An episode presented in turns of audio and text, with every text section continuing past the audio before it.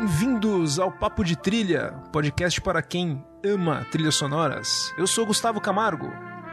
E eu sou Maurício Salman, dando as boas-vindas para um episódio especial. Especial porque é sobre filmes no ar.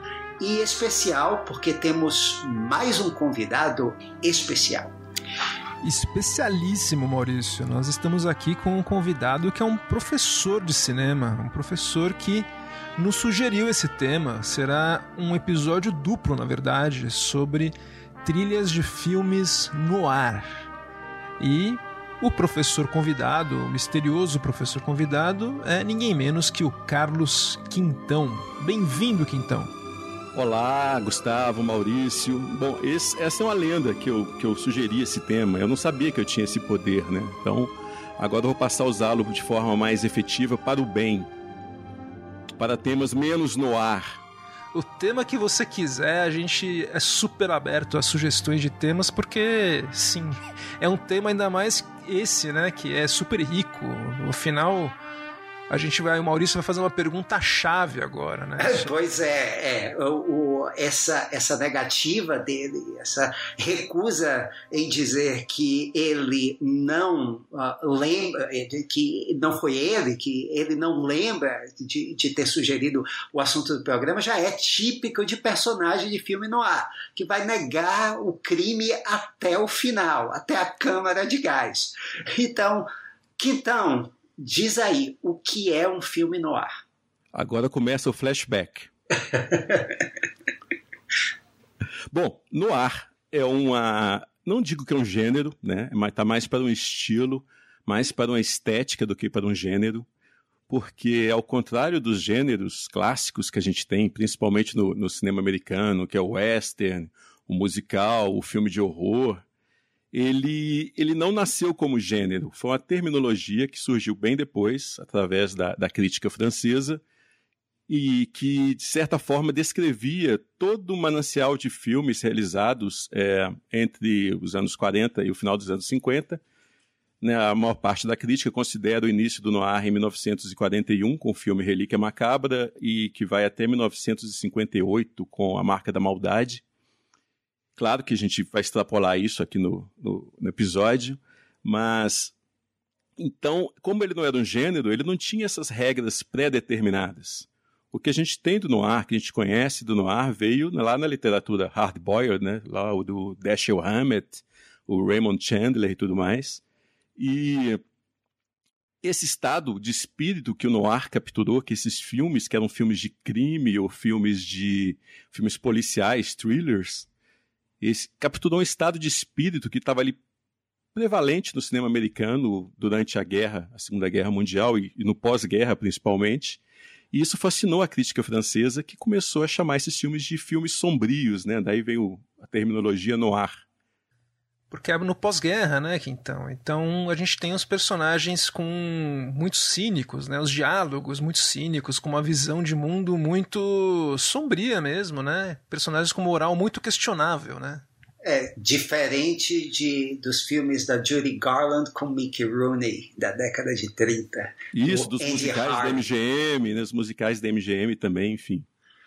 É um, são, são, eram filmes que capturavam um pouco aquela o estado de espírito dessas pessoas que retornaram da guerra e estavam com as famílias desfaceladas porque perderam né, é, pessoas queridas na guerra e também perderam a esposa que ficou em casa e acabou conhecendo outro, outro sujeito, enfim. Esses homens todos que, que vieram, voltaram da guerra, acabaram sentindo muito a falta de perspectiva e chegaram de um, de um conflito em que eles, teoricamente, venceram, né? Deveriam ser aclamados como heróis, mas chegaram sem emprego, sem perspectiva, sem família, enfim. Então, de certa forma, esses filmes capturaram um pouco desse. desse é, esse zeitgeist. Esse, esse zeitgeist, é. exatamente. É. É engraçado que os primeiros no ar, a característica estética deles era muita sombra, nevoeiro, as cenas eram principalmente à noite, muito escuro, e todo mundo falando do uh, uh, expressionismo alemão como fonte de inspiração, até porque muitos diretores vieram da Europa, e técnicos sim, E mas ah, um dos motivos para essa escuridão toda era prático, é por causa da guerra, contenção de despesas. Era muito mais fácil filmar à noite com galões de gelo seco para fazer névoa, para poder esconder os cenários, porque estava todo mundo ah, com cintos apertados. Era uma época de contenção de despesa. E agora que a gente falou de. Uh, já deu uma ideia básica do que é noir, o que vocês consideram uma música característica de filme noir? Existe isso? Olha, a gente começou o episódio, Maurício e Quintão, ouvindo a música do Chinatown, que é do nosso...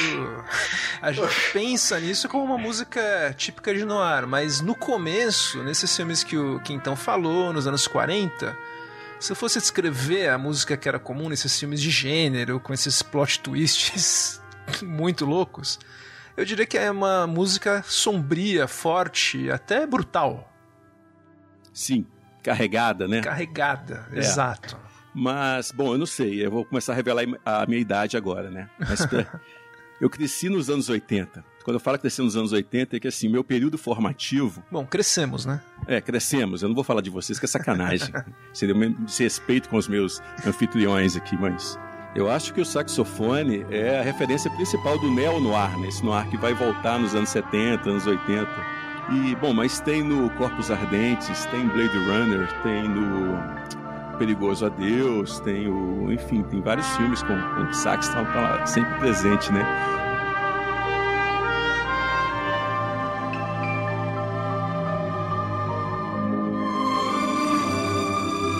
Dinâmica desses dois episódios vai funcionar assim: nós escolhemos cada um cinco trilhas que nós gostamos e achamos representativas de, do cinema no ar, dos filmes no ar, e a gente dividiu assim, cada um vai falar um pouco sobre a sua escolhida. E a gente não combinou, né, Maurício? Cada um acabou seguindo aí a sua, a sua linha cada um uh, foi mais para um lado. Eu fui o mais tradicional aqui da história, eu fui mais para o começo. O Gustavo foi mais para o final, ou seja, mais da década de 70 para cá. E o Quintão é o cara que atravessou todas as marés aqui. Ele, ele pegou filme do início, do meio e, e mais para cá, e filmes mais recentes. Então é uma seleção bem interessante. Uh, nós Uh, por conta dessa diferença de listas que nós tivemos, a gente decidiu não fazer numa ordem cronológica, mas numa ordem de mais ou menos afinidade entre os filmes de cada um. Uh, e vocês vão notar que tem, quem conhece, quem já ouviu falar em filme noir, quem curte trilha de filme noir, tem alguns filmes que não foram escolhidos aqui, são favoritos da gente, mas não foram escolhidos, né, Gustavo? Tiveram que ficar de fora. Alguns tiveram que ficar de fora, eles já apareceram em outros episódios, por exemplo. Nós falamos do Chinatown num filme, num episódio sobre o Polanski, por exemplo. Falamos do Roger Rabbit num episódio sobre o Alan Silvestre e Robert Zemeckis. Então, algumas trilhas a gente não quis repetir. A marca mas, da maldade, como vocês vão ver, também no, no Mancini, não é isso? Nossa, Viu? Eu sou bem, falamos, falamos a do mostrando Exato, que é ouvinte, a gente né? falou do Twilight do Elmer Bernstein também. Sim. Então, do Corpos Ardentes, a gente falou no episódio de aniversário que a, a ouvinte, a Karen, escolheu. Então, temos, temos alguns que já foram cobertos, e como vocês vão ouvir agora, a gente tem muita trilha de noir e muitas outras ficaram de fora. Inclusive, a gente vai querer ouvir dos ouvintes no final quando a gente já tiver exposto todas as nossas, quais as que ficaram de fora que eles gostariam. Mas quem vai começar é o nosso convidado, né, Maurício? A gente vai falar um pouquinho de cada trilha e quem vai começar é o que. E ele vai começar pela memória afetiva dele dos anos 80, né, Quintão? Isso, eu até peço desculpa para você, Gustavo, Maurício, porque por ter quebrado um pouco essa questão da ordem cronológica aqui, mas é, Imagina, como eu, a gente falou um pouco desse período formativo, a minha primeira grande introdução no ar, pelo menos consciente, foi nos anos 80, na sessão da tarde, que era um cineclube maravilhoso para o pessoal da nossa, nossa, nossa geração, né? Antes da gente conhecer Supercine, Sessão de Gala, Corujão, enfim, a gente podia assistir uns filmes durante a tarde, então a gente tinha acesso a esses filmes numa idade mais mais é, uma idade né, mais nova um pouco. E o meu primeiro contato foi com um filme que de 82 chamado Cliente Morto Não Paga, Dead Man Don't Wear Plaid, do Carl Reiner.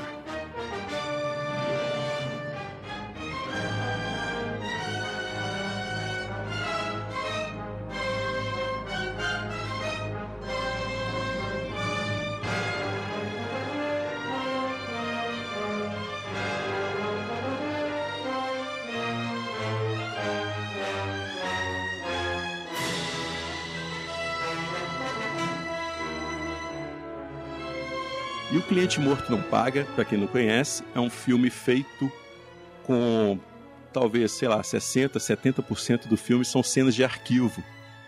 Existe uma história que foi criada para o filme, que é uma paródia do noir, paródia desses elementos noir, e que a gente tem a história de um, de um detetive, vivido pelo Steve Martin, que é contratado por uma femme fatale, que é vivida lá pela Rachel Ward, para encontrar o pai dela, que tinha que era um cientista que desapareceu. E daí surge toda uma, uma, conspiração envolvendo os amigos de Carlota, os inimigos de Carlota, que não é bom a gente entrar muito em, em detalhe para poder não, não, não, revelar nenhum spoiler. Mas a partir dessa, dessa trama básica de um filme no ar, dessa questão do, do filme de detetive, a gente começa a ter história desenvolvida a partir de é, inserção de cenas de filmes antigos, a maioria deles também filmes no ar. E o mais bacana é que a parte o roteiro, claro, e a interpretação do Steve Martin, que brinca um pouco com esse clichê do, do detetive durão, todos os outros membros do, do, da equipe técnica, incluindo o compositor, levaram o filme a sério. Eles realizaram o filme não como uma paródia, sim como um filme sério, o que torna tudo mais engraçado, né? E temos a música, enfim, do Miklos Rocha, também é um cara que dispensa é, apresentação. Vocês já falaram bastante deles aqui, dele aqui em outros episódios, né? Mas é um dos grandes compositores da história do cinema, que é, acho que ganhou três Oscars, se eu não me engano, né? Fez, sim, é, sim, fez trilhas de grandes épicos, Ben-Hur, essas coisas assim. E fez várias trilhas de noir também, inclusive alguns famosos, né? Pacto de Sangue, Os Assassinos, Brutalidade, O Segredo das Joias, é, Cidade Nua, A Casa Vermelha. Então é um cara que conhecia também o código do noir, conhecia as regras do noir que foram estabelecidas ao longo deste período de, em que o noir foi sendo realizado. É um cara que estava ali acompanhando esse processo.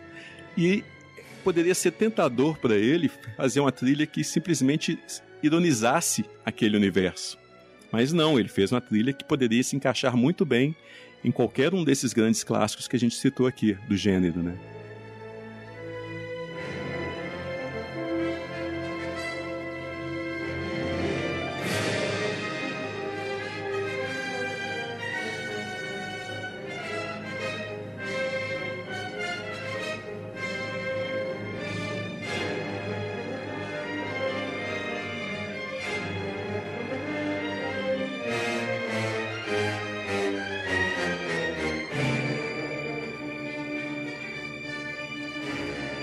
Acho que o tema principal que já surge ali no início do filme, no, no prelúdio, ele já tem essa, essa carga que a gente falou aqui do noir, essa coisa, essa atmosfera pesada que você nunca esperaria de um filme que é uma paródia, que é uma comédia, já começar mostrando uma cena de uma cidade toda estilizada, uma cidade de estúdio, com esse tema pesado em cima, um tema fatalista que já vende essa ideia de que que é um mundo corrupto, um mundo sombrio, um mundo onde as coisas não têm como terminar bem. Neste filme, já dando spoiler, terminam, quebrando um pouco com isso.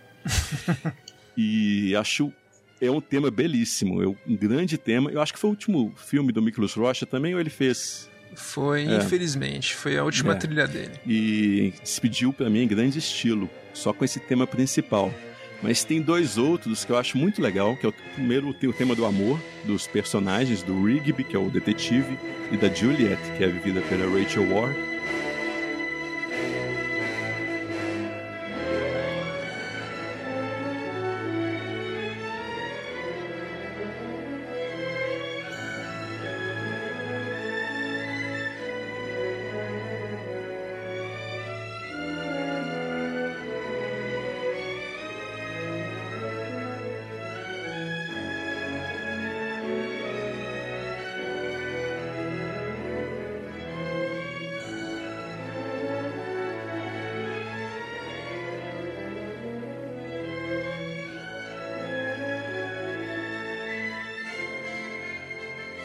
E é um tema de amor também maravilhoso. Eu não sei o que vocês acham desse tema, vocês gostam? Eu gosto muito, Quintão. Eu acho ele clássico, né? Ele parece que é feito sem esforço nenhum. Parece que ele veio daquela parece época. Parece que ele mesmo, foi importado. Né? E realmente veio, é, né? Carregado no violino. É, o Miklos Rodza nessa época ele fazia trilhas ainda para filmes de que estavam saindo do Buraco da Agulha, que ele fez do diretor do Retorno Jedi e é. tal, e eram trilhas também gosto, e eram consideradas meio anacrônicas para a época. Só que nesse filme casou, caiu como uma luva, né? É, foi perfeito o casting dele para fazer essa trilha. Pois é, eu queria perguntar para vocês se conhecem trilha sonora bem mais do que eu. Ele pegou alguma. Ele se aproveitou de algum tema que ele já tinha composto antes para alguns desses Noada antes, ou ele é uma coisa completamente original mesmo? Sim, o tema de abertura, o tema principal do filme, é um riff em cima do tema que ele fez para Naked City. Naked City, é. E que tem, faz sentido, né? Porque o Naked City também começa da mesma forma.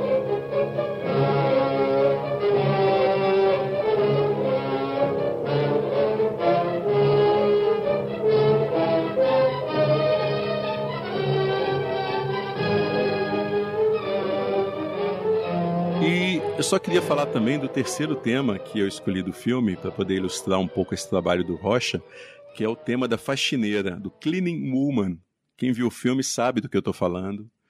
É, o personagem do Steve Martin, ele não suporta ouvir a palavra faxineira, que ele tem um, um trauma de infância e ele acaba ficando meio Norman Bates, assim, quando ele ouve a palavra faxineira. E o, é uma chance do, do Rocha fazer, então, um tema que seria o psicose, tema de psicose composto, se fosse composto pelo Miklos Rocha. É muito interessante também, sem cair na paródia simples também, do simplesmente imitar o que o Bernard Herrmann fez.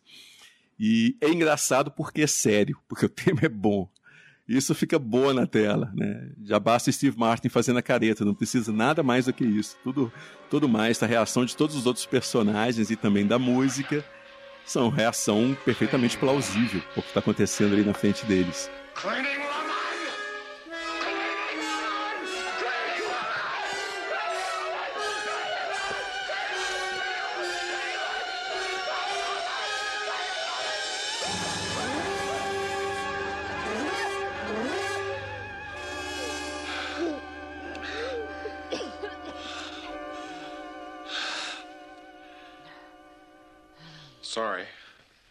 Infelizmente, nesse filme ele já não pôde reger a orquestra. Foi outro compositor, outro músico que regeu, foi o Lee Holdridge, que regeu a orquestra para ele, porque ele já estava com um problema sério na coluna, logo depois ele teve um acidente vascular cerebral e não pôde mais fazer. Uma pena, porque ele estava tava muito bem de saúde. Você vê entrevistas dele da época, era um senhor enxutíssimo, assim, falando super bem. Ele era cotado para fazer a trilha do Star Trek 2. Oh!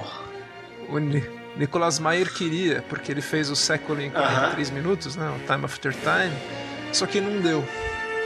Pena, né?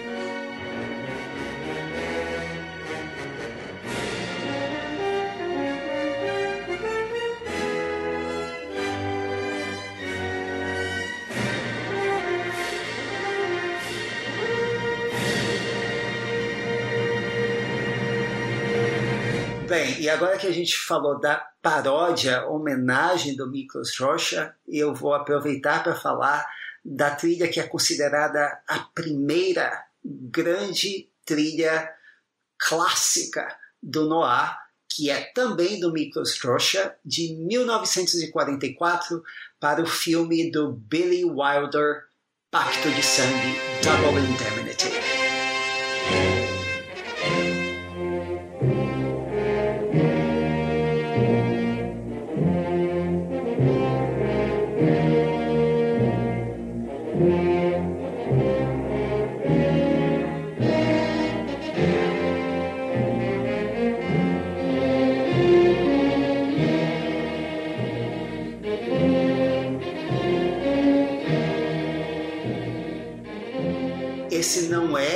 Primeiro filme considerado no ar, como o Quintão falou, é o Relíquia Macabra, baseado no Falcão Maltês do Dashiell Hammett, uh, o filme do John Huston, dirigi, uh, dirigido pelo John Huston, com trilha do Adolf Deutsch. Mas quem lembra da trilha do Adolf Deutsch? Uh, o, a trilha de Pacto de Sangue, ela é tudo o que você espera de uma trilha de filme no ar. Ela é fatalista para um filme que é fatalista, o filme já começa uh, do final, é uma marca registrada uh, do Billy Wilder também. Uh, você começa com o Walter Neff, que é um vendedor de seguros que ele se mete com a esposa de um homem rico e que ela quer se livrar do marido uh, e embolsar o dinheiro da apólice de seguro de vida. E ela consegue fazer isso com o apoio do Walter Neff. E ela o seduz, mas, claro, o chefe do Neff está investigando tudo e pode estar na cola dos dois. É um enredo clássico do noir, que é basicamente Madame Bovary com assassinato. E a femme fatale aqui é interpretada por Barbara Stanwyck, com a peruca loira ridícula, mas que serve muito bem ao filme. A história é baseada no uh, romance, uh, no, como uma novela, que é pouco mais de 100 páginas, do James M. Cain. Billy Wilder escreveu um filme com um outro grande uh, romancista no ar, o Raymond Chandler, que criou o personagem Philip Marlowe. Os dois escreveram entre tapas e beijos, mas o que interessa é que o resultado desse casamento foi excelente. E a trilha do Miklos Rocha, o Rocha era um, uh, assim como o Billy Wilder era um, um europeu, o Wilder é austríaco, o Rocha veio da Hungria, com a passagem pelo cinema britânico dos filmes uh, da produtora do Alexander Korda, e ele estava sob contrato da Paramount aqui. E essa trilha dele, a começar da abertura ela, esse tema que vocês estão ouvindo é um tema de homem indo para execução.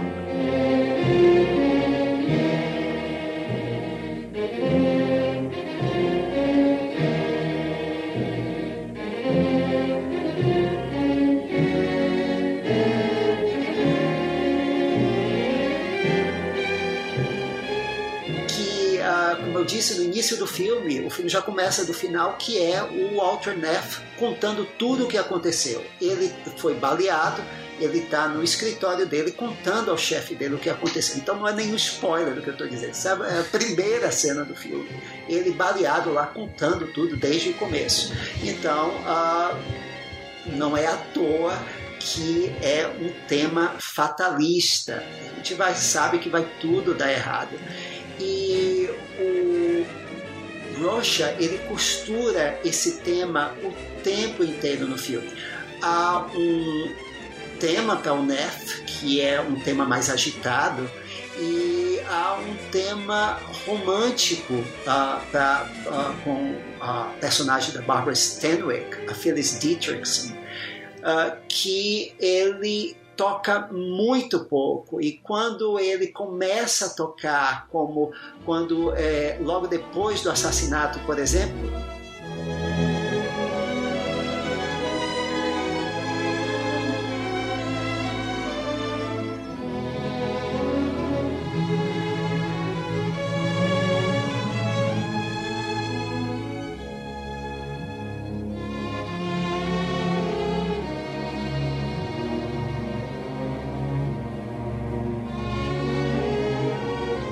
logo depois aparece o tema principal, aquele tema que diz assim: vai dar tudo errado.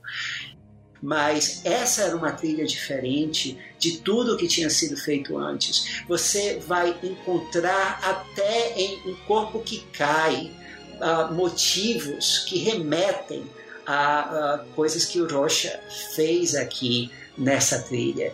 E uh, To... Bem, o filme perdeu todos os Oscars, o melhor papel da carreira da Barbara Stanwyck. Ela perdeu para Ingrid Bergman em A Meia Luz. O Billy Wilder perdeu para o Leo McCarey uh, por Going My Way, O Bom Pastor, e o Billy Wilder não se conformou, porque uh, quando o Leo McCarey levantou para receber o prêmio, ele colocou o pé para fora da, da cadeira e o Leo McCarey tropeçou e caiu de cara. É o mínimo que ele podia ah, fazer. É o mínimo que ele podia fazer. A toda concordou com ele. e tanto essa parceria deu certo que uh, esse filme uh, foi um filme que o pessoal de Hollywood admirava, adorava esse filme. Alfred Hitchcock ter seus maiores elogios, tanto que no ano seguinte o Rocha iria fazer a trilha do próximo filme do Billy Wilder, o Farrapo Humano, uh, que dizem as mais línguas, é inspirado no Raymond Chandler, uh, e o filme do Hitchcock, quando fala o coração, e ele finalmente, por esse filme, ganharia o Oscar. Mas o Rocha, essa trilha ficou marcou tanto ele que ele passou a ser requisitado por um bocado de gente que fez no ar nessa década e na próxima. Gilles Dassin, uh, Fritz Lang, Robert Siodmak. Uh, ficou, o Rocha ficou sendo o pai da trilha no ar.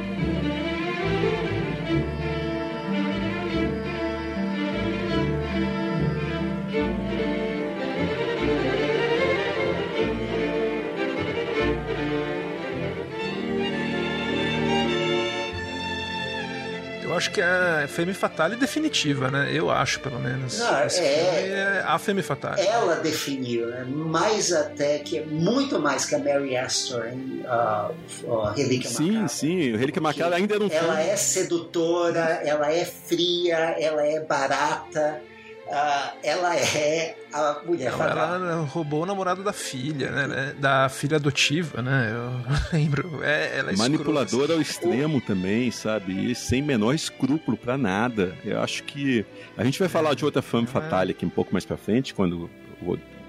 Vamos falar de várias. várias. É, mas eu acho que é, realmente essa é a grande referência da, desse tipo de personagem. Re... Inclusive, até gostaria. Desculpa, não, eu te não, cortei. Então. Até gostaria de ver o que vocês acham também, mas eu acho que outra característica que a gente pode falar do Noir é esse olhar da personagem feminina que ou ela é uma mulher santa ou é uma mulher terrível. Acho que é uma visão até misógina que esses filmes têm que... da mulher. Tem alguns filmes que quebram isso muito, né? Que inclusive é uma transgressão, né? Uma uma transição do gênero, mas acho que nesse filme fica claro que assim é, é a quintessência da personagem maléfica. Foi uma das grandes acusações que o filme sofreu na época, né, de, de misoginia mesmo. E ali no início da década de 40, com a figura feminina sendo um pouco mais valorizada na tela por conta até mesmo do esforço de guerra, né, para poder fazer filmes para as mulheres que ficaram em casa, cuidando do lar, cuidando das indústrias, enquanto os seus parceiros iam lutar na guerra. A gente teve uma profusão de papéis femininos em melodramas, é, Green Garson, é, que mais? O, a Bette Davis, enfim, todas essas ganharam bastante preeminência nesse período.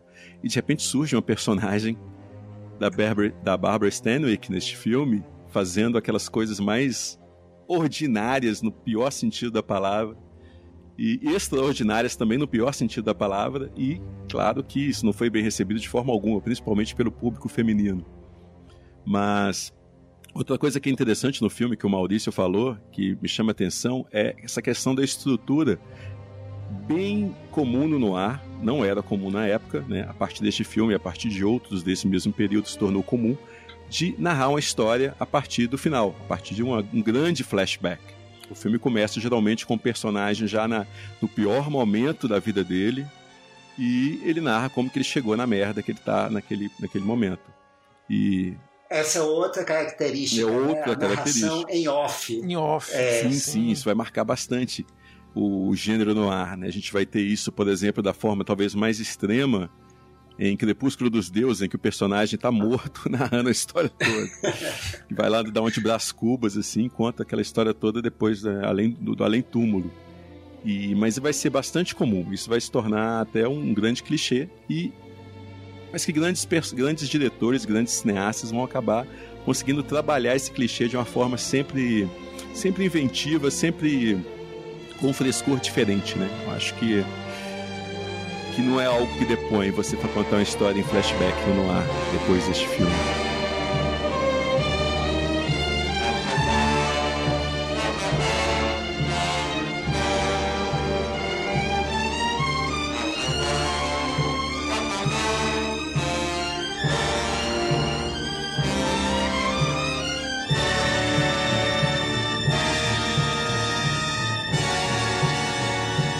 Sem dúvida. É, inclusive, eu acho que é uma, é uma, uma espécie de pedra de bússola para você, né? Contar uma história no ar é super aceitável. Vou começar pelo final. O filme que eu vou falar agora é um filme de 1955, que ele não começa pelo final. Ele começa pelo começo mesmo. E tem um nome muito engraçado. É um filme chamado Rififi, dirigido pelo Jules Dassin.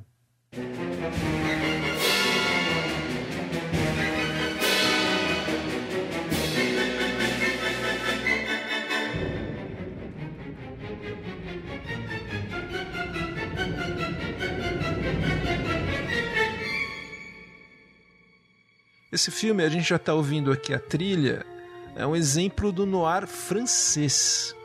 O Jules Dassin, apesar do nome, ele é norte-americano e ele teve que ir para a França rodar esse filme de baixo orçamento, né? Novamente, outra, outra característica do noir. Na França, ele foi banido dos Estados Unidos pelo macartismo. Inclusive, o Quintão vai falar de um filme dirigido por ele, pré, bem pré-banimento mesmo. O filme foi rodado sem astros na França, então é um filme que tem essa característica que eu gosto de não ter nenhum ator conhecido, você não sabe quem vai ser importante, quem não vai ser. Inclusive, o Jules Dassin faz um dos papéis. Ele tem um papel fundamental no filme. Ele é um dos quatro bandidos que fazem um arrojado assalto a uma joalheria. E o filme, né, inspirado no romance do Auguste de Breton, provavelmente foi uma inspiração para o Cães de Aluguel, do Quentin Tarantino. E quem viu aquele filme sabe o destino de todos os participantes do assalto. O, a trilha desse filme ela foi feita por um compositor muito experiente. É o Georges Auric. É Auric que fala, fala Maurício? Auric, que é um francês colaborador de diretores como Jean Cocteau, Henri-Georges Clouzot, entre outros. Ele nasceu em 1899, na época ele estava com 56 anos e era uma espécie de compositor francês, o compositor de trilhas dos compositores de trilhas da França. O, a gente ouviu aqui o começo, a gente tem uma trilha que começa com aquele som típico dos noir da época, que já tem aquela música forte, brutal, sombria que a gente falou no começo, mas ele tem uma, algo que me chamou muito a atenção. Ele emenda nos créditos de abertura num solo de sax muito antes disso virar moda.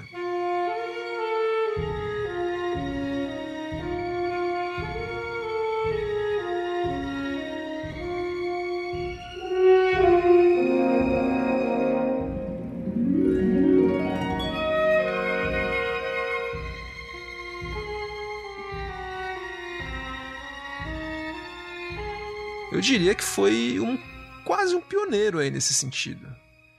O, o Rick, ele também queria que o filme tivesse música na cena mais clássica. É uma cena de quase 30 minutos, tensíssima, que narra o roubo. Felizmente, Mostrando... o Dassan recusou. o Dassan o convenceu, mas o Rick estava com aquela aura né, de compositor que eu falei, super experiente, e falou: Não, eu vou fazer música para essa trilha, você querendo ou não. Daí vamos ver tal. Daí o Dassan falou: ah, tá bom. Daí ele fez a trilha, e daí o Dassan mostrou a cena com a trilha e sem a trilha. Daí o próprio Jorge Ori falou: não, fica melhor sem. O que faz muito sentido, né? E Porque, realmente. Como o Dassan falou, ele. Uma cena de roubo, ela tem que ser feita em silêncio. Não faz sentido ter qualquer Exato. som aí. E cada som que transparece ao longo dessa cena de roubo no filme é um momento de tensão imenso, porque alguém lá do lado de fora pode ouvir, alguém que está passando na rua, ou alguém que mora ali por perto. A, cena se passa durante uma madrugada. Então, é, se tivesse qualquer outro elemento além dos, dos, dos pequenos, das pequenas fontes de som que transparecem aqui e ali, ia quebrar completamente essa tensão. É uma grande sacada do, do Dessan. É, o spotting aí é perfeito, né? Onde vai e onde não vai trilha. E essa cena eu acho que é uma, é uma obra-prima mesmo. A cena não, não envelheceu nada. Eu acho que. Eu diria que ela não foi superada em relação à cena de assalto. Eu nunca vi nenhuma cena de assalto melhor do que desse filme. Ele é quase documental, com, com da maneira é, como tempo ele descreve. Real, né? Exato, é. E é, é um dos. Não, tempo real não, porque eles ficam horas lá, é, mas vocês entenderam Semi-real. É, e ela é, é um dos ainda é um dos maiores filmes de roubo, os heist movies da história do cinema. Ele é um, é um clássico do noir, acho que merecidamente. Tem todos esses elementos, a única coisa que não tem são as personagens femininas mesmo. É um filme mais masculino. É um filme são... de testosterona, é testosterona, cães de aluguel. É, é isso a, a única coisa feminina que tem no filme é rim, fim, fim. Nossa, essa música o da Sam não gostava. E realmente não tem nada a ver com o filme. É uma música meio a mulher explicando o que é o rififi. E, e não tem muito fica meio forçado. é um elemento de humor, um elemento de leveza no filme Eu acho que serve, serviu pra gente saber como que a gente fala rififi, ou é rififi, rififi, ou... Não, a gente tem que falar nasalado é. como a cantora. Rififi!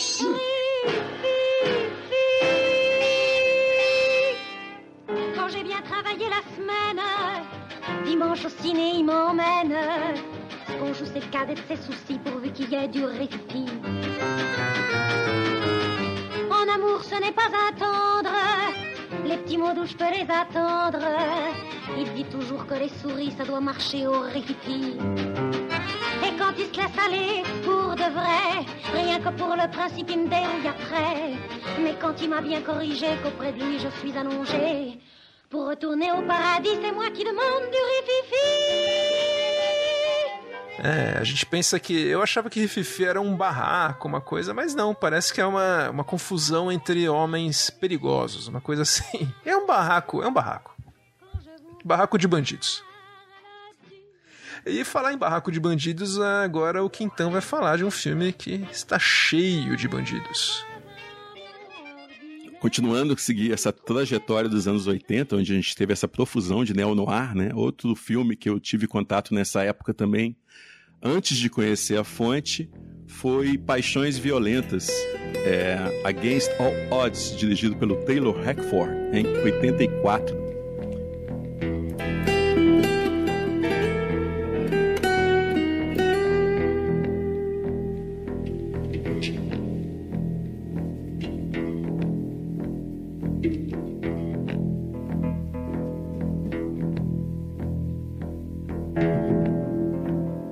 Comum com o cliente morto não paga, ele tem a personagem, é, a atriz que, né, que faz a personagem principal, que faz a femme fatale, que é a Rachel Ward. Não é um bom filme, tá? Eu acho que tem também não tem uma grande trilha sonora. A trilha sonora dele foi feita pelo Larry Carlton, que era um guitarrista.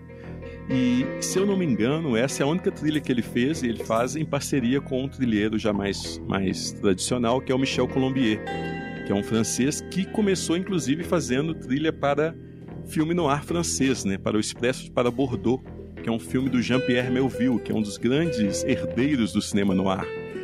E tem uma cena no filme que eu vou comentar ela logo em seguida na, na versão original também, em que os personagens principais, né, vividos pelo Jeff Bridges e a Rachel Ward, eles acabam assassinando um dos amigos do, do Jeff Bridges. E a cena se passa nas ruínas astecas, eu acho, no México. E eu acho o grande momento de trilha do filme e o grande momento também, talvez até por isso, o grande momento do filme também. Pelo menos é o momento mais tenso. O resto do filme é bem morno. Mas a trilha desse momento, nesse, nesse momento específico, é uma trilha que é uma, uma faixa que foi composta em, em quatro mãos pelos, pelo Carlton e pelo Colombier acho ela bem bacana porque ela, ela insere um, um, um, um chocalho passando já aquela ideia de que de meio como se fosse uma cascavel assim mesmo, que vai haver um momento de traição, né?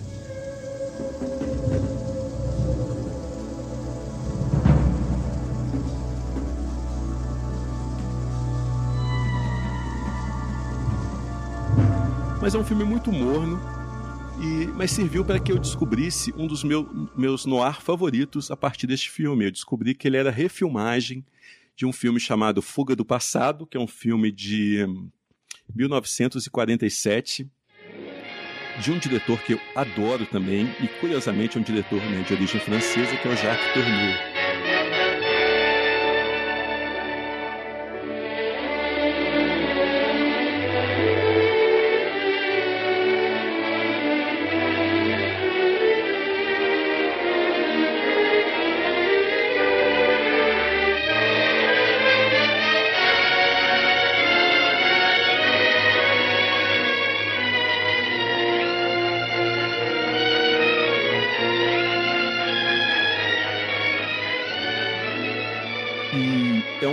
Que segue a, a, mais ou menos essa mesma linha que a gente já falou aqui do, do flashback, começa a partir de uma de uma situação em que o protagonista está morando numa cidade do interior, o protagonista é vivido pelo Robert Mitchum, e é interessante porque de cara já quebra com essa questão do noir, que é um elemento bastante presente nos filmes noir, de que é que se passa num ambiente urbano, né? geralmente nas grandes cidades, Chicago ou São Francisco ou é, Nova York principalmente. E, mas é interessante que de cara o Fuga do Passado já quebra com isso. Não começa com Robert Mitchum vivendo nessa cidade, onde ele tem um caso com, a, com uma dessas personagens femininas que são santas, né? Que o Gustavo falou aí. E vai um cara atrás dele cobrando que, que ele pague uma dívida do passado. Aí a gente descobre que ele foi um, detetive particular que foi, né, que, que trabalhava para um gangster, um, um, um cara escroto, vivido pelo Kirk Douglas, um dos primeiros papéis dele. Então ele ele tem que pagar essa dívida e ele acaba se envolvendo e a, a dívida seria encontrar a amante do Kirk Douglas que tentou matá-lo e fugiu com a grana dele. Aí isso leva o, o Robert Mitchum até o México, até ali o litoral do México, não lembro se era Acapulco, alguma coisa assim, onde ele conhece a moça, que é vivida pela Janet Greer, que é para mim uma das melhores femme fatale do cinema, né? A gente está falando de femme fatale e essa é muito bacana, porque ela a, a, atriz já é um cast improvável. Ela fisicamente ela está muito mais próxima de uma Olivia de Havilland lá de O Vento Levou, né? Aquela aquela santinha do que da Barbara Stanwyck. Mas a mulher, ela se revela um monstro e não só um monstro, um, um, um gênio do crime, né? Assim, ela está sempre cinco passos à frente dos protagonistas masculinos. Ela está sempre à frente dos homens no filme. E é um filme que tem pouco mais de uma hora e meia de duração e que condensa nesse, nessa, nessa duração a quantidade enorme de trama, de história e de reviravoltas, né? E a gente tem aquela sensação de que não tem um minuto sequer que foi perdido ao longo desse filme. E é interessante que, para compor a trilha deste filme, foi chamado um compositor é, no, no, nova-iorquino, se não me engano, de origem, chamado Roy Webb.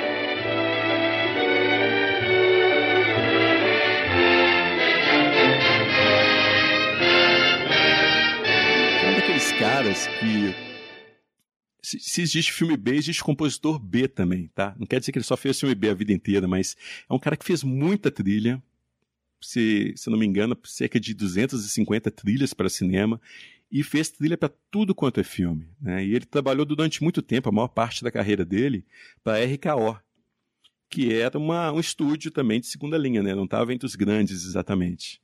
Então ele rodou, ele fez trilha, por exemplo, para todos os filmes, aqueles filmes de horror do Val Lilton, inclusive os dirigidos pelo Jacques Tourneur também, O Homem Leopardo, a Ilha dos Mortos, é o Fantasma dos Mares, Asilo Sinistro, enfim, todos aqueles filmes, né, maravilhosos do que o Val Lilton produziu.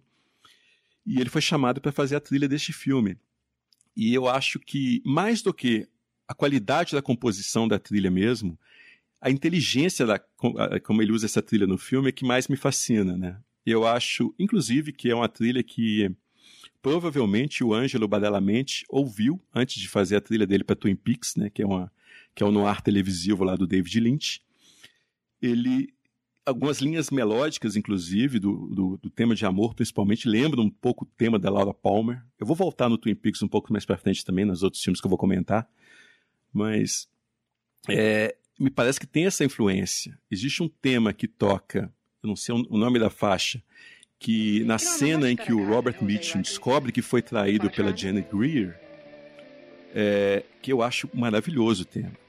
Porque é um tema romântico, triste, porque ele ama ela realmente, né? Ao contrário do Pacto de Sangue, em que a gente tem a relação do Fred McMurray e da Barbara Stanwyck, é uma relação muito mais baseada na, na atração física do que no amor mesmo. Esse não, ele é realmente apaixonado pela, pela Greer, pela personagem da Greer. E, e é um tema dolorido, porque ele descobre que foi traído por ela. Ele fez, faz tudo para protegê-la e é traído por ela. E o tema revela exatamente o que, que ele está sentindo por dentro. Passa exatamente o que, que ele passa, o que, que ele está sentindo, né? É,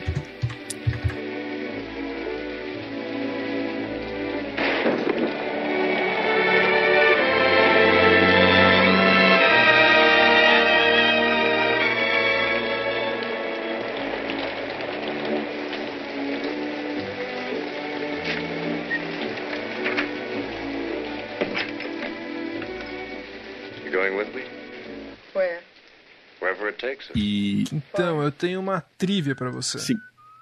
Que esse tema do desse filme, na verdade, ele é baseado numa canção que foi composta em 1900 e, dos anos 30, se não me engano é 37.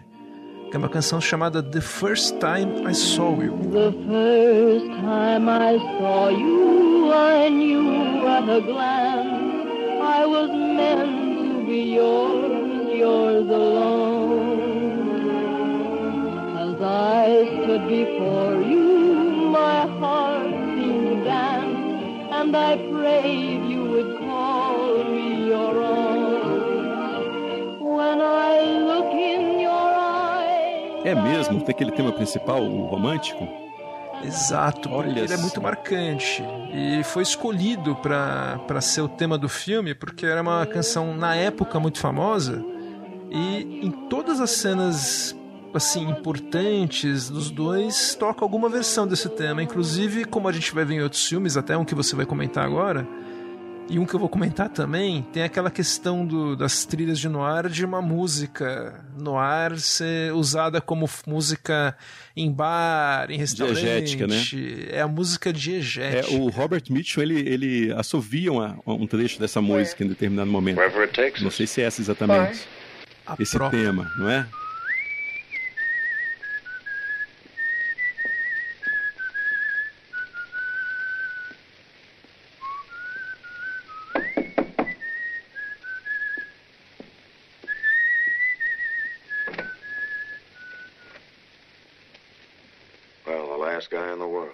E, e também no final, é, essa, esse tema volta, mas já um pouco já, já contaminado por um tema mais fatalista do filme. Mas eu acho um trabalho muito inteligente, porque como é um filme que ele não é muito longo e tem uma quantidade enorme de informação para ser resolvida, ele não tem música o tempo todo. Aliás, todos os momentos em que tem grandes reviravoltas, ele não tem música, para que a gente preste atenção simplesmente na reviravolta, né, naquele no plot point. E a música aparece para poder passar clima em momentos em que não existe essa reviravolta mais, em que essa reviravolta já aconteceu. E, e, e é, um, um, um, compositor que ele tá, acho que meio injustamente esquecido, sabe? Acho que ele tem grandes trabalhos aí em vários gêneros. Ele, acho que ele concorreu a sete Oscars e ele nunca ganhou. E, e chegou a fazer outros filmes também de, de noir, né? Mas fez também western, filme de guerra, fantasia, capa-espada, enfim. É, ele era aquele cara que não, não era da, da, Não era aquele compositor que se, da classe A, vai, assim, que. Não era da realiza, mas que tava lá trabalhando, né? Deve ter muita coisa boa escondida dele.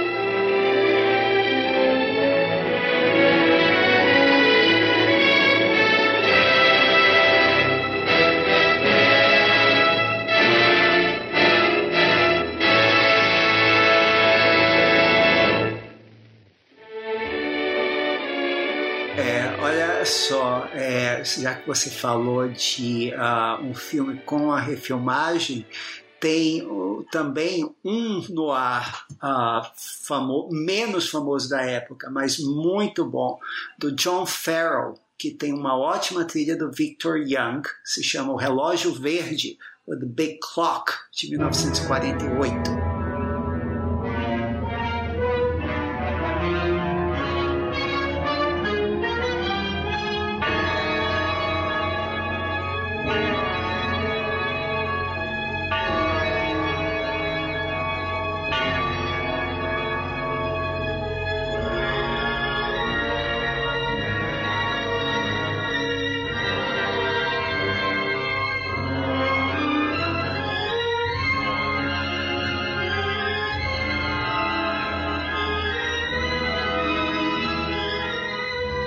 Outro que eu conheci também, a refilmagem primeiro.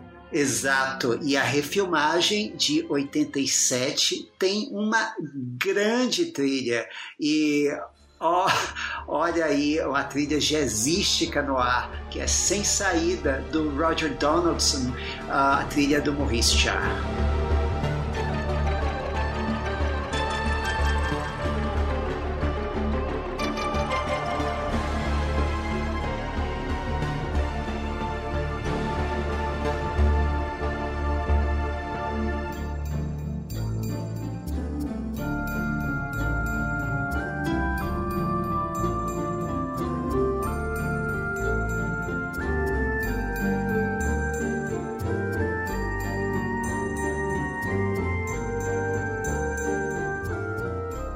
Maravilhoso. É... Sabe que eu nunca vi o Raio Verde? É, é muito legal. É mais no registro de aventura, John Farrell, né? Ray Milan. A, a, trilha do Victor Young, que a gente ouviu agora, ela é também mais nesse registro uh, do que no registro trágico. Mas o Sem Saída é muito bacana. Muito é, legal. Eu gosto. Gosto muito. desse filme gosto também. muito. Gene Hackman. Gene Hackman, Sean Young. É, né? Sim. E o Will Patton. O filme é, foi assim, Will Patton. Melhor suicídio da história. Ele rouba a cena no filme. Peruca dele. essa peruca, peruca dele. já foi mencionada aqui a segunda vez.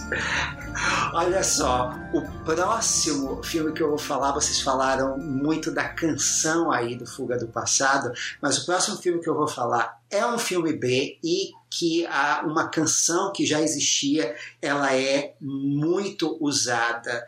É um filme que é muito pouco conhecido aqui, mas nove entre dez diretores é fã desse filme e quem puder assista. Chama-se Curva do Destino, The Tour, de 1945, do Edgar G. Ulmer. A trilha é do Léo Erdodin.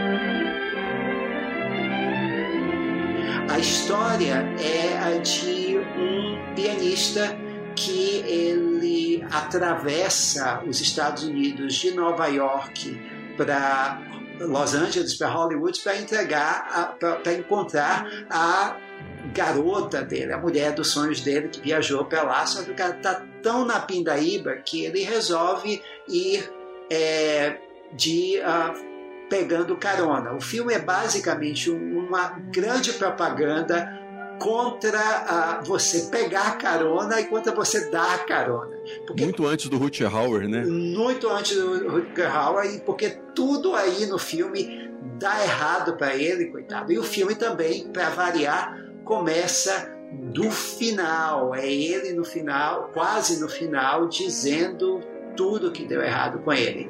Uh, o diretor é também dessa leva de europeus trágicos, uh, é o Edgar G. Ulmer, E, bem, a, o Léo Erdodi, ele virou um parceiro musical do Ulmer, desde o filme anterior, que ele fez o, o Barba Azul, com John Carradine também, de 1944. Ele era húngaro Uh, e assinava como uh, ele assinou esse filme como Erdodi. Uh, diz a lenda que o pai dele foi um, um maestro império, durante o Império Austro-Húngaro, então ele aparentemente tinha linhagem, linhagem nobre, e é por isso que ele só assinava nos créditos com o sobrenome Erdodi. Infelizmente, ele morreu em 49 uh, por, de arteriosclerose e o Humer ele nunca se recuperou da perda desse parceiro. A música do, do Erdodi não é exatamente uma música memorável. O que é memorável é a visão que ele teve da trilha sonora do filme. A música que você ouviu aí da abertura, ela é uma música uh, que poderia ser para um filme romântico, para um drama leve qualquer de, de, de estúdio.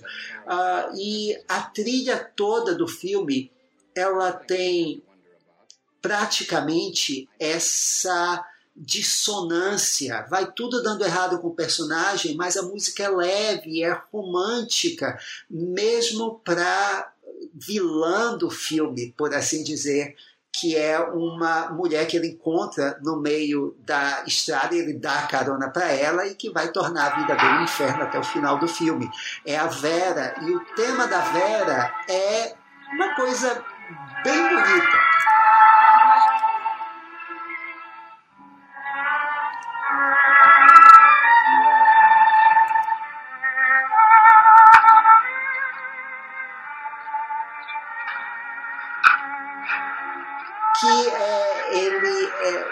Erdodi ele fez justamente é, para não telegrafar o, tudo que a Vera ia fazer com ele. Eu disse que a trilha é romântica, ela provoca uma dissonância com o resto do filme, e o filme é tão é, é um pesadelo, é uma coisa claustrofóbica, vai ficando cada vez mais absurdo.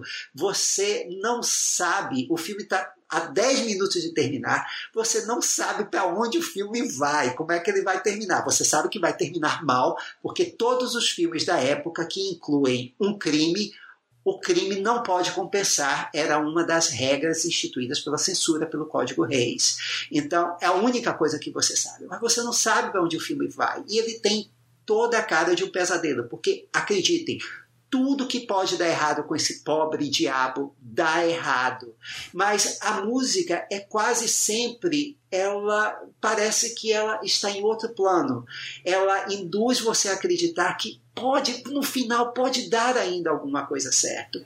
E uh, uma outra característica interessante do filme é que a música diegética, várias vezes, ela se costura com a trilha sonora, uh, como, por exemplo, nessa cena aqui, em que ele está tocando no piano e aí, de, eh, de repente, ele fica frustrado num diálogo com a namorada e aí a música logo emenda, uh, emenda de uma forma bem harmônica com a in the basement.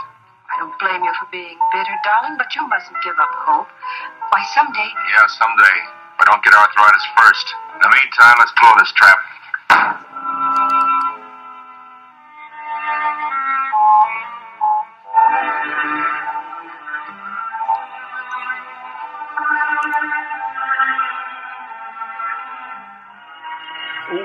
Outra faixa que é basicamente a música é, resumindo o espírito do filme, o nome do filme é Detour, que é desvio.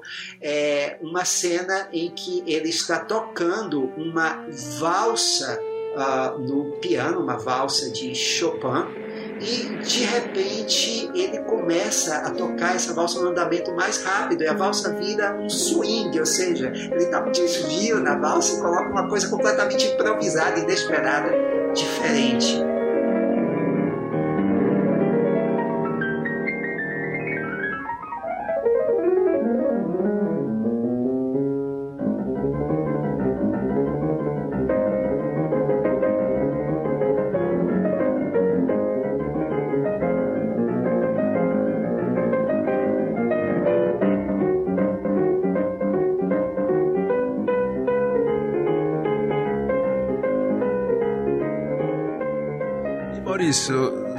Dizer se o Léo Erdodi, ele que tocava no piano, ele fazia o papel, entre aspas, do pianista? Porque tem cenas que a gente mostra, vê o pianista tocando com uma habilidade absurda, e claramente não é o ator que que tá. Exato, é. o famoso close nas mãos. Close na Exato, mão. era é, diz Provavelmente era. Não, né? era, é a mão do Erdodi ali tocando nas cenas em que só aparecem as mãos. Ele fez, aparentemente, ele devia um favor para o, o Edgar Ulmer e aí, poxa, quebra esse galho aqui para não ter que contratar mais uma pessoa. Uh, então, era, eram as mãos dele executando ali no piano.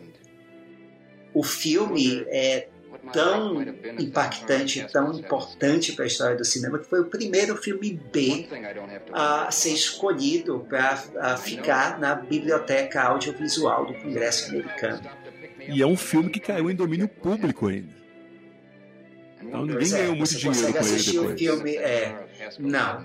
E você consegue assistir o filme no uh, YouTube, se você quiser praticar o seu inglês. De forma legal, uh, né?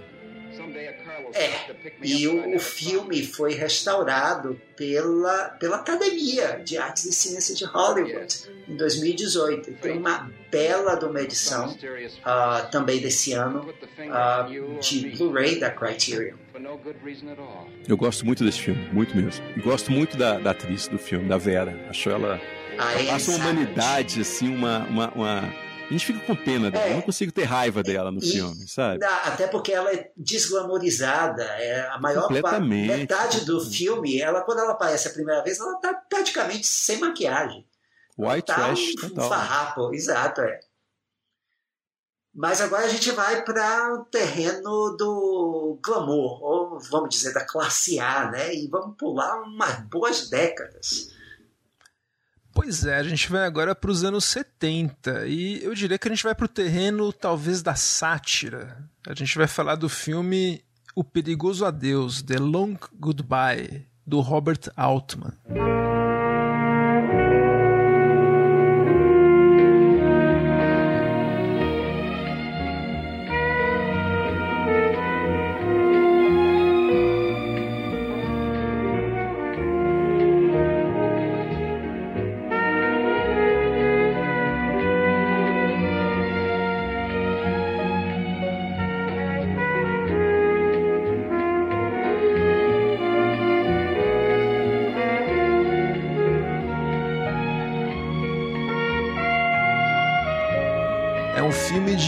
1973. É baseado no romance do, de ninguém menos que o Raymond Chandler, o famoso beberrão que a gente já comentou agora há pouco.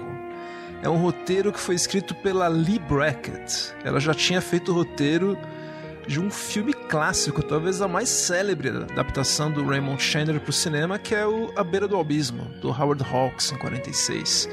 E mais tarde ela ficaria célebre por fazer o roteiro de O Império Contra-Ataca. Ela só faleceria depois que ela faleceu. É, ela morreu sem ver o filme pronto, né? O roteiro foi mexido depois.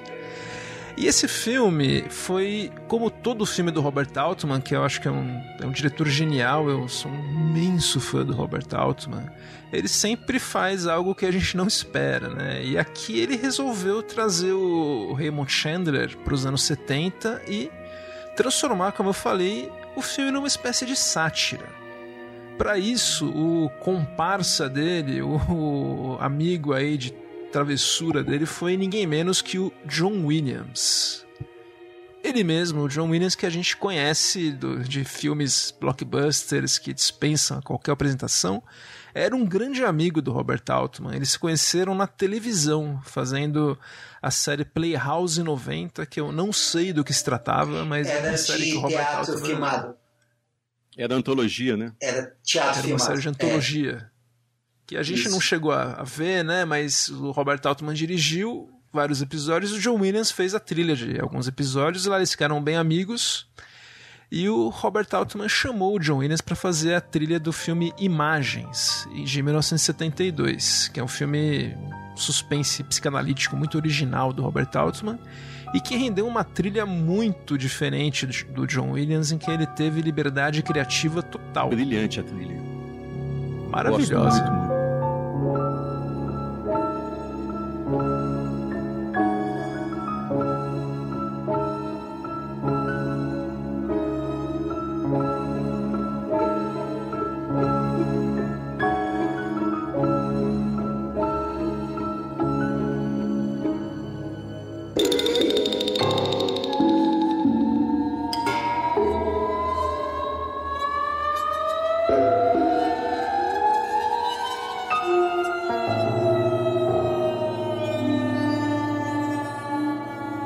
Está ouvindo um trechinho aqui da trilha do Imagens. É uma trilha que o Williams ele pôde experimentar bastante. Ele usou percussão, né? Que então os instrumentos mais até orientais, um percussionista oriental trabalhou com ele. Uma trilha maravilhosa que foi chegou a ser indicada ao Oscar. O, na pós-produção do Imagens, o Altman começou a trabalhar no Long Goodbye e ele já teve essa ideia de fazer uma sátira na trilha. Então, aquilo que a gente falou do, do Fuga do Passado, de ter uma canção que toca de vários jeitos no filme, o Altman quis que a, o Williams fizesse uma melodia que ele fez, essa que a gente ouviu aí no começo, né? Uma melodia, como a gente espera do John Williams, uma melodia muito marcante.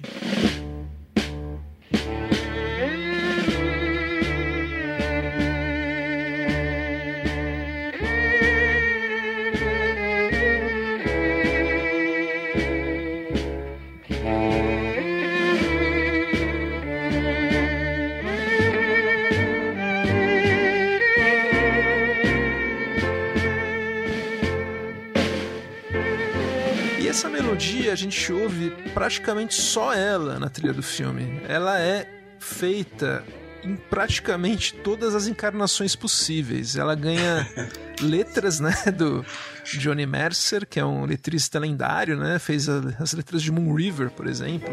E a gente ouve ela na voz do Jack Sheldon. There's a long goodbye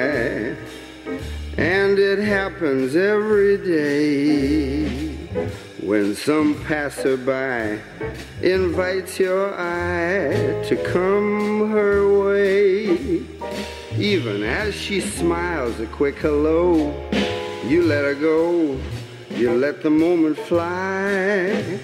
Too late. É uma voz de cantor mais jazzístico mesmo e quando o Philip Marlowe, que é aqui vivido pelo Elliot Gould, que inclusive faz um Marlowe totalmente diferente do que a gente imagina, um cara completamente anacrônico na, na Los Angeles dos anos 70. Patético quando, até, né? patético. O cara mora do lado de, de, um, umas, de um grupo de meninas que fazem yoga peladas. Ele fica só fazendo, indo comprar coisa para elas, assim. elas acompanham. Você pode comprar não sei o que pra mim no supermercado? Ele fala, vou sim e tal. É um cara muito, muito loser mesmo. Então, logo no começo do filme, ele vai comprar comida pro gato dele. Então a gente ouve numa sequência brilhante a música do Williams na forma da canção do Jack Sheldon, emendada com uma outra canção na voz de uma mulher. There's a long goodbye.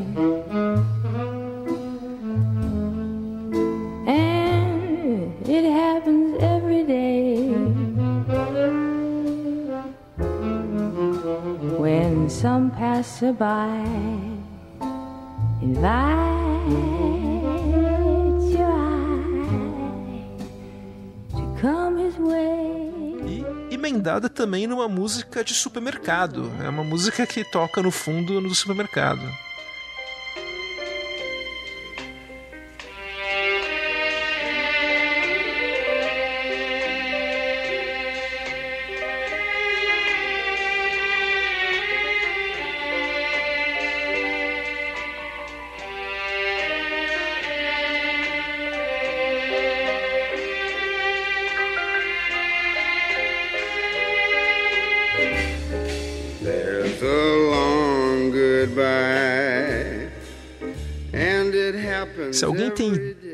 Alguma dúvida de que é uma sátira, toca até quando o Marlowe toca a campainha da casa de uma personagem.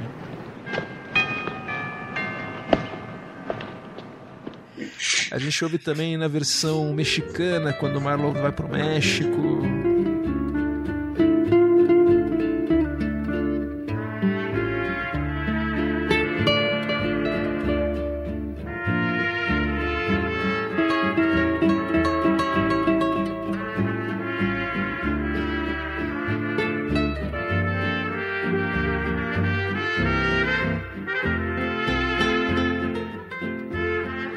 Até uma versão em tango, Maurício. A minha preferida é a versão uh, de motel uh, do trio do Dave Grusin. Que abre o filme, inclusive. É sensacional.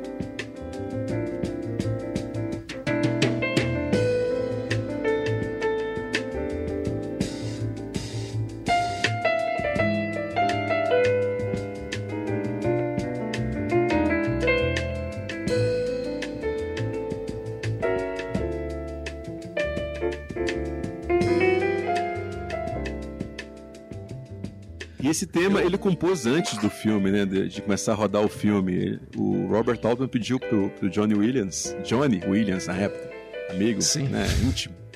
E pediu para ele fazer o tema antes, se eu não me engano. Para que ele já usasse Sim, não, mesmo durante as filmagens personagens cantarolam esse tema o tempo todo. O Marlowe cantarola no começo, ele vai uma hora ver um cara que tá tocando, improvisando no piano, o cara canta a música. O Mark Rydell, que faz um, um gangster muito louco, ele canta essa música também. é uma loucura.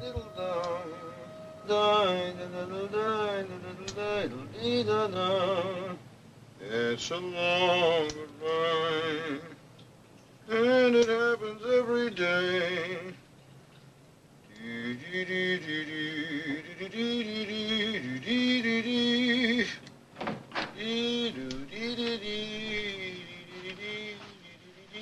E o Maurício falou que a, a, a, preferida dele é o Dave Grusin, né, no piano, com o trio dele. A minha preferida é do próprio John Williams no piano.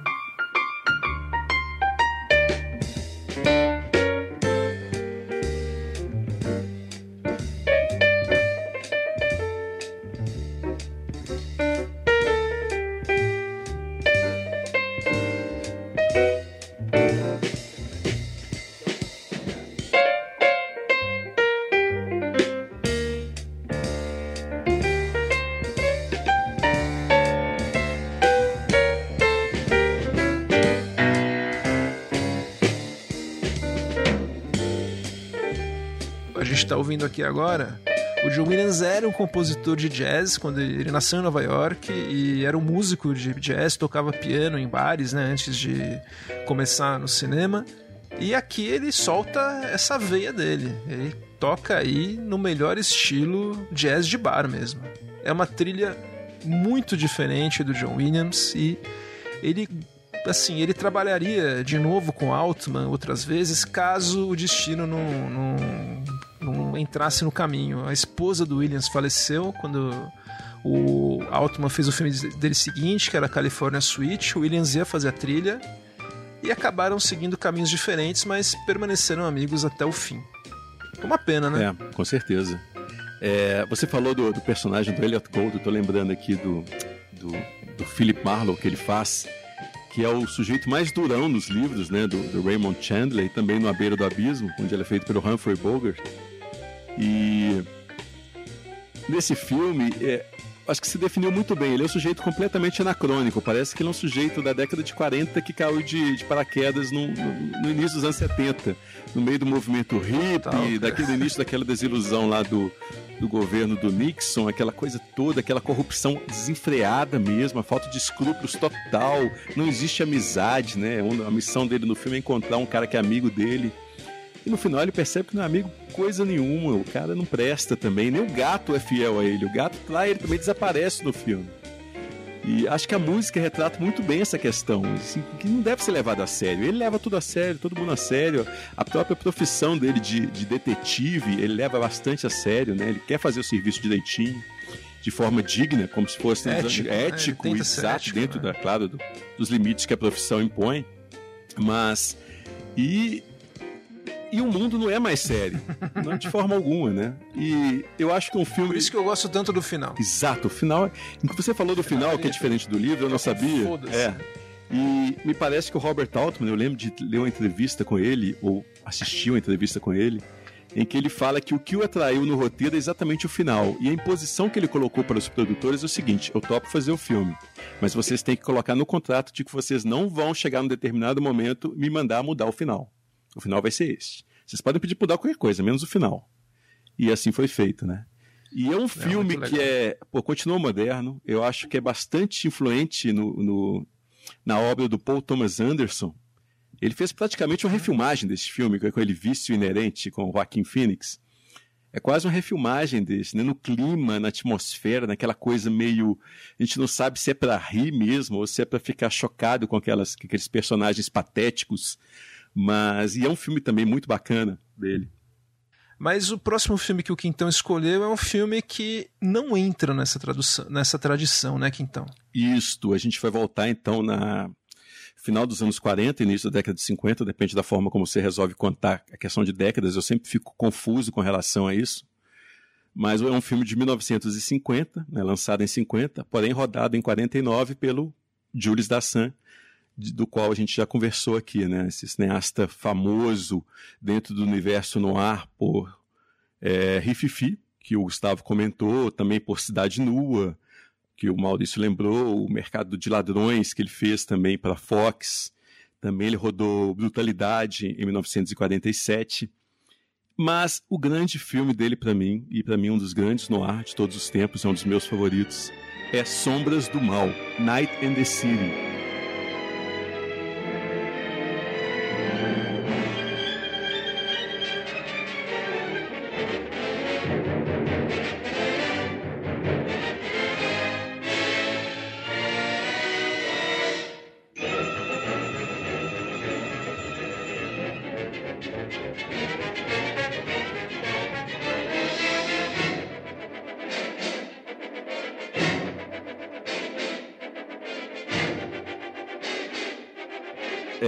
conhece o filme, é a história de um escroque, um cara bem pão com ovo também, assim. Ele né, faz, vive de pequenos golpes e sempre dá errado, sempre se ferra.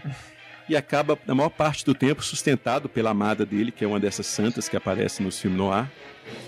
E até que ele vê a grande oportunidade da vida dele surgir quando ele conhece um, um promissor lutador de boxe. Né? E ele resolve agenciar esse cara. Só que para isso ele vai ter que bater de frente com quem já domina o submundo de Londres ali. Então, a gente tem mais uma vez uma história básica de Noir. Não, nada original, né? mas a forma como é contada a história é que fica bacana. Para começar, ele foge um pouco dessa, desse artifício que tem desses filmes no ar feito em estúdio, né? bastante estilizados, e coloco a câmera na rua de Londres, né? Então é um filme extremamente urbano que absorve essa atmosfera urbana. A gente parece que a gente está vendo uma, uma, uma quase uma ode a uma Londres do submundo, né? No, do, ao longo do filme todo. E isso se reflete muito na música. É, tem esse tema principal, por exemplo, que toca no, nos letreiros iniciais, tem alguns elementos musicais nesse tema principal que me lembram exatamente a Rhapsody em Azul lá do, do Gershwin. E eu percebo claramente, assim, no Night in the City, eu não sei se é uma impressão minha, porque eu não tenho nenhuma confirmação mesmo disso, mas eu percebo claramente que ele busca essa mesma, esse mesmo clima, daquela cidade efervescente, intensa, o tema é intenso também, igualmente intenso.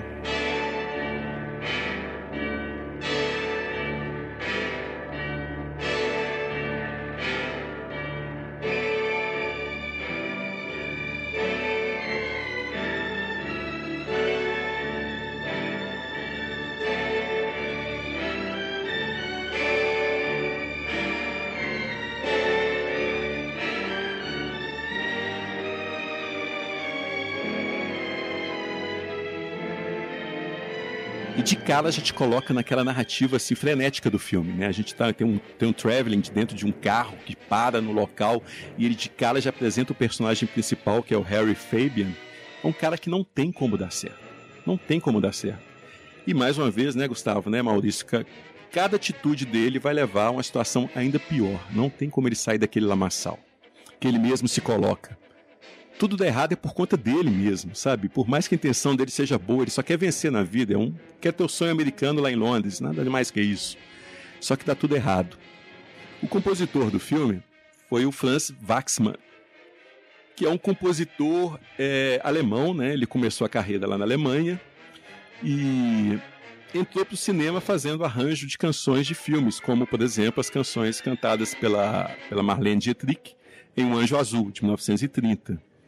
E depois ele foi para Paris, já fugindo ali da, da ascensão nazista, mas o Waxman ele só vai, vai estrear em Hollywood mesmo com a, uma das trilhas, eu acho, é, mais icônicas e mais influentes dos anos 30. Eu acho que ao, ao lado do, do King Kong do Max Steiner, eu acho que é uma das primeiras grandes trilhas do cinema, que é a que ele fez para A Noiva de Frankenstein, em 1935, né?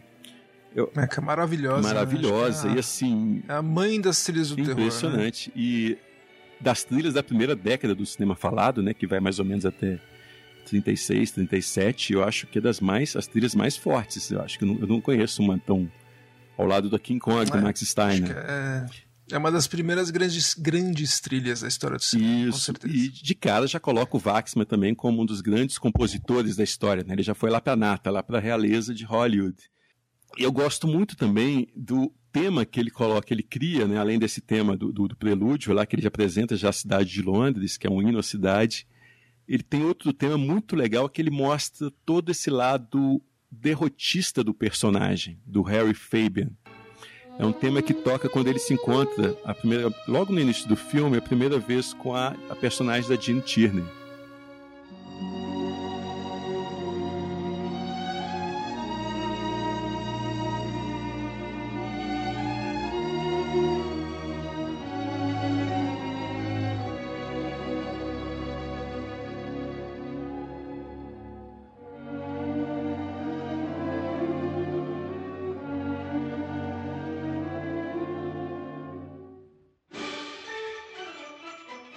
Tema que a gente está ouvindo, que a gente que ele, ele já incorpora esse lado que, que, é impossível que o Harry dê certo na vida. É um tema muito, muito triste. Mais do que um tema de amor, mais do que um tema de para causar uma emoção, né, uma emoção, manipular a emoção do público. É um tema que já passa a ser tristeza imensa de que a impossibilidade do sucesso do Harry. E tem outro grande momento musical do filme, é um filme de grandes, né, grandes partes musicais e sempre de forma criativa, ele vai, vai, vai trabalhando os temas, vai colocando como música diegética, vai incorporando em canções que já existiam né, anteriormente. Mas toda vez que o filme precisa novamente engatar essa questão da, da intensidade da cidade grande, lá vem o Franz Waxman novamente com um tema fabuloso, como um que, que mostra o início já da derrocada mesmo é, final do, do Harry Fabian. Então, quando ele começa a ser perseguido pela cidade inteira está atrás dele. É, no final, é mais né? próximo do é, final, é assim, é um pouco antes do, não exatamente no final, mas é quando ele realmente começa, não tem jeito mais, ele tem que fugir.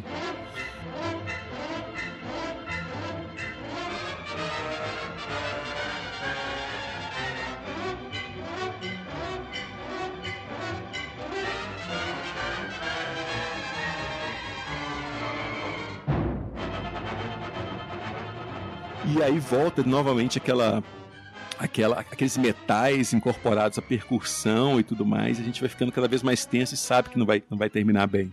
Né? E junto com a interpretação do, do, do Richard Whitmore, que interpreta como se fosse um animal acuado mesmo por, né, por todos ao redor, até mesmo pela, pela personagem da Ginny Tierney, que quer ajudá-lo, mas ele se sente tão mal por tudo que ele já fez, que ele já causou a ela, que ele se sente acuado por ela também, de certa forma. E aí se desencadeia até aquele clímax maravilhoso. Né? É um, um grande trabalho do Franz Waxman.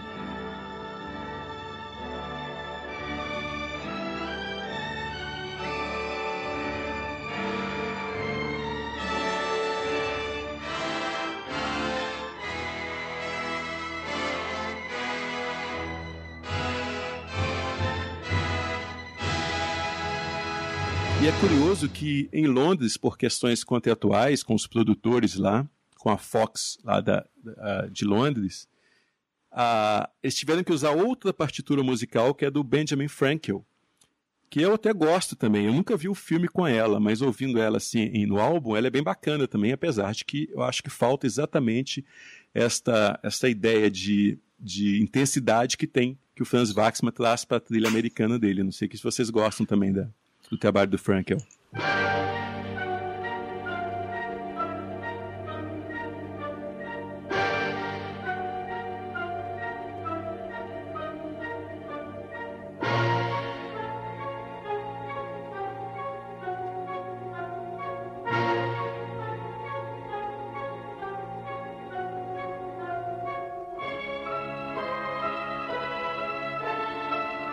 acho isso legal que mostra, é, é mas é legal para você ver como mesmo diretor, é, dois compositores diferentes leem o filme de duas maneiras diferentes, bem diversas.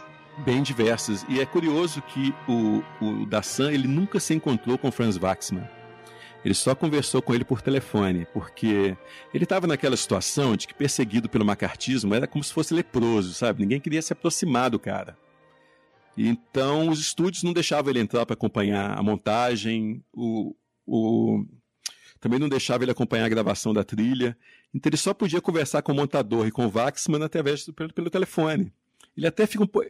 É, ele até assim, se percebe que ele ficou um pouco ressentido com relação a isso, porque fala também que nunca teve muita vontade desses colaboradores de se encontrarem com ele pessoalmente, sabe? Nenhum, nenhum deles fez o menor esforço para isso.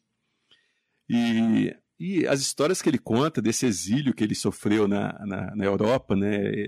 Ele ficou cinco anos sem filmar entre este filme, Sombras do Mal, e o Rififi. Ele não conseguia emprego, não tinha como trabalhar e sustentar a família dele.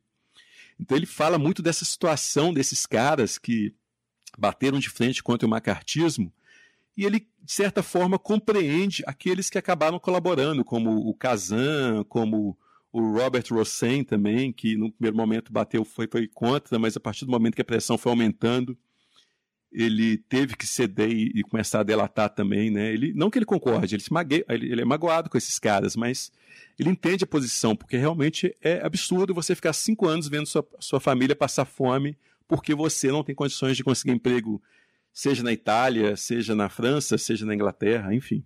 Se não fosse o Zenit e com os Sombras do Mal, a situação teria sido pior, porque ele já não conseguia fazer nada em Hollywood, né? Mesmo tendo dirigido grandes filmes no ar até então. É, eu sou grande fã desse filme e acho essa parte toda do, do macartismo é incrível, mas como eu falei, eu sou grande fã do filme e eu até falei pro Quintão antes, eu acho que o Joias Brutas, né, esse filme novo dos irmãos Safad, bebe um pouco da fonte desse filme. O personagem do Adam Sandler me lembra um pouco o personagem do Richard Widmark nesse filme, que é um cara que ele é quase maníaco, né? Ele vai cada vez se enrolando mais, se enrolando mais, se enrolando mais. É... Exato, exato. E a gente percebe a sombra do macartismo tanto neste filme, né, na questão da perseguição, um cara perseguido por todo mundo que não todo consegue mundo. dar certo também no Rififi mesmo, onde ele faz uma, uma condenação da delação, né? O que atrapalha no filme, Sim. que desencadeia a tragédia no final, é que um ele delata, delata os amigos. Os amigos e aquilo é inominável, tanto que o, o, o destino do delator a gente sabe qual é. Então, de certa forma, ele incorpora já esses elementos nessas obras, né? Mesmo você vê que são filmes bem pessoais, apesar de ambos serem baseados em, em livros, ele realmente não usou muitos elementos do livro. Ele escreveu o que estava afligindo naquele momento mesmo. Daí o brilhantismo de ambos os filmes, talvez. Bem, depois de Franz Waxman, depois de Miklos Rocha e depois de John Williams, faltou falar de um grande compositor clássico de Hollywood que também fez no ar. Então aqui vai Max Steiner por A Carta, The Letter, de William Wyler, em 1940.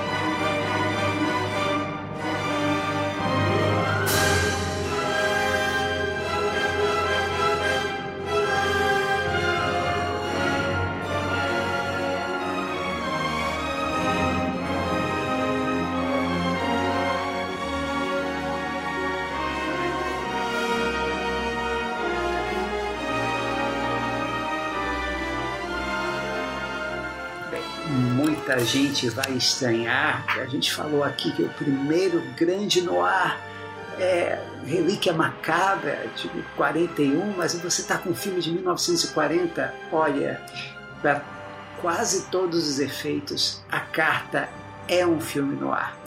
A carta é baseada numa peça do Somerset Maugham e uh, o roteiro é do grande Howard Koch, um dos 20 mil roteiristas de Casablanca, e conta a história de uma esposa de um dono de uma plantação na Malásia britânica, ou seja, na Malásia ainda sob a tutela dos ingleses, que quando o filme começa, uma das grandes cenas de abertura da história do cinema, ela vem um homem cambaleando de dentro da casa dela, da casa grande da plantação, e Atrás dele, uma mulher, ninguém menos que Betty Davis, claro, com uma arma em punho, descarregando uma arma no pobre coitado. Essa é a primeira cena. A gente descobre que a Betty, na verdade, é a esposa do dono da plantação. O filme é a construção dessa personagem, o suspense. Será que ela vai ser. Uh, presa? Será que ela vai ser condenada? Será que ela vai conseguir uh, se soltar, uh, se livrar da acusação? O que é que tem mais por trás dessa história? Uh, como a atriz principal, a Betty Davis, você sabe que a coisa está meio mal, mal, contada aqui e que tem muito mais por trás dessa história. E, claro, ela faz uma grande interpretação de mulher fria aqui, daquelas pelas quais ela ficou famosa. E a trilha do Max Steiner, ela não é parecida com a do Miklos Rocha. Ele faz um tema romântico que você ouviu aqui uh, com um motivo de 12 notas, que é praticamente o tema que vai ser repetido no filme todo. Essa é uma coisa que vocês já devem ter notado dos filmes no ar que a gente falou até agora. É, geralmente, ele, os compositores não fazem para esses filmes temas específicos para cada personagem. Eles fazem um tema central e variações desse tema. E é praticamente isso o que o Steiner faz aqui. Ele torna a música mais glamurosa, como nessa faixa inicial, ou mais dramática, como aqui.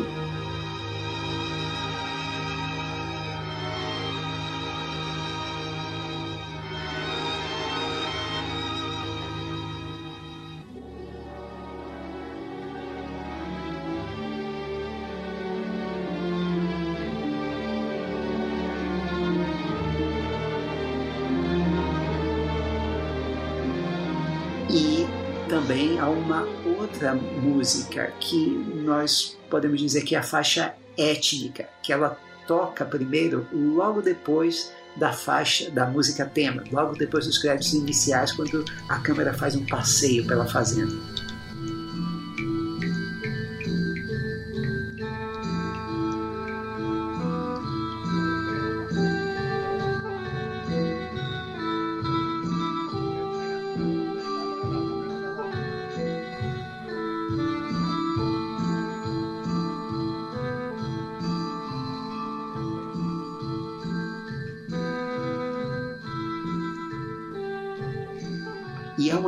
Mais quieta, mais discreta, praticamente humilde. Então você tem nessas imagens iniciais dos créditos do filme e dessa música que vem na cena logo depois, pouco antes da Bette Davis dar os tiros, você tem uma aula auditiva de colonialismo aqui, uma música toda solta, desbragada, a outra contida, quase discreta para não fazer muito barulho.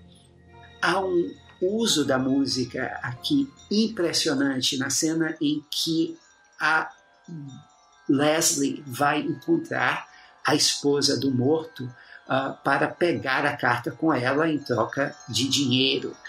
E eles entram no, na Chinatown uh, ali e uh, a casa fica dentro da, da, da Chinatown. E dentro da casa tem um carrilhão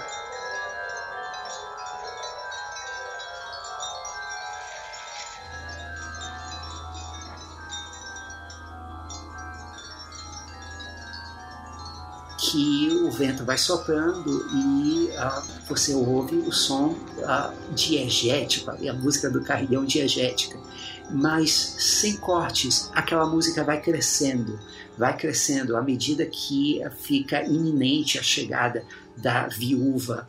E até que você percebe que a música se torna a música da trilha mesmo, é a música do Max Steiner, torna aquele momento um momento ah, mágico, quase que sobrenatural, que é a aparição da Gayle Sondergaard no filme. Então a música do Steiner também é expressionista aqui e o Steiner ele pensava tão fora da curva para esse tipo de filme que o, uh, o, Howard Hawks, quando fez A Beira do Abismo, que já foi citado aqui, ele chamou Steiner porque ele queria que a música ela fugisse do padrão instituído pelo Rocha. Em vez de ser uma música trágica, fatalista, ele queria que ele focasse no uh, conflito ou no relacionamento romântico dos personagens principais do Bogart com a Bacall. Então, o Steiner é um outro grande compositor de noir. E essa trilha foi indicada ao Oscar.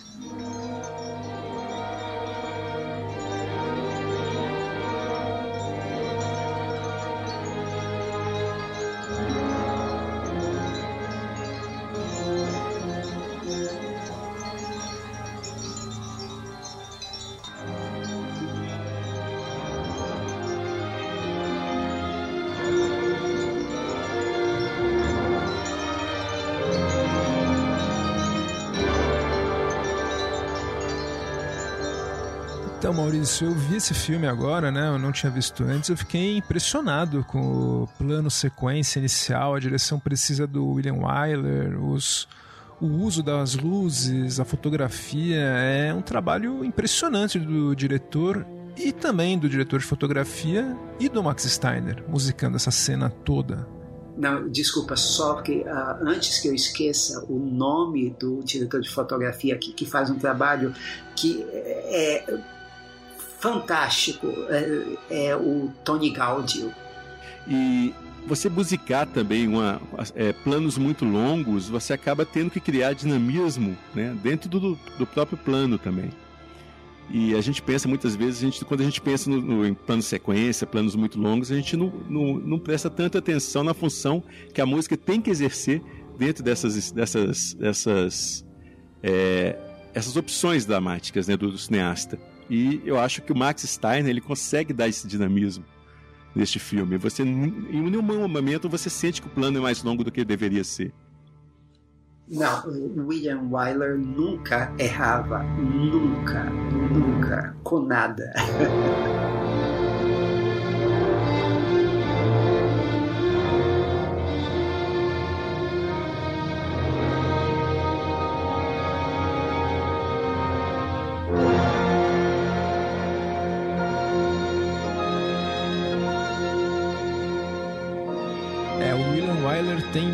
muitas trilhas clássicas no, embaixo aí da sua asa e a gente certamente vai voltar a falar sobre ele em futuros episódios. E falar em futuros episódios, o nosso episódio de hoje está chegando ao fim, mas em breve, em uma semana, nós teremos a parte 2 com mais trilhas de filme no ar, com a participação do nosso querido Carlos Quintão, novamente, né, Quintão? Eu que agradeço o convite de vocês. Espero ser convidado para a segunda parte, que vocês não se arrependam antes que a gente grave a segunda parte, mas estaremos de volta se tudo correr bem. E é isso então, nós nos vemos na semana que vem. Eu sou Gustavo Camargo. Tchau. Eu sou Maurício Selman. Até a próxima.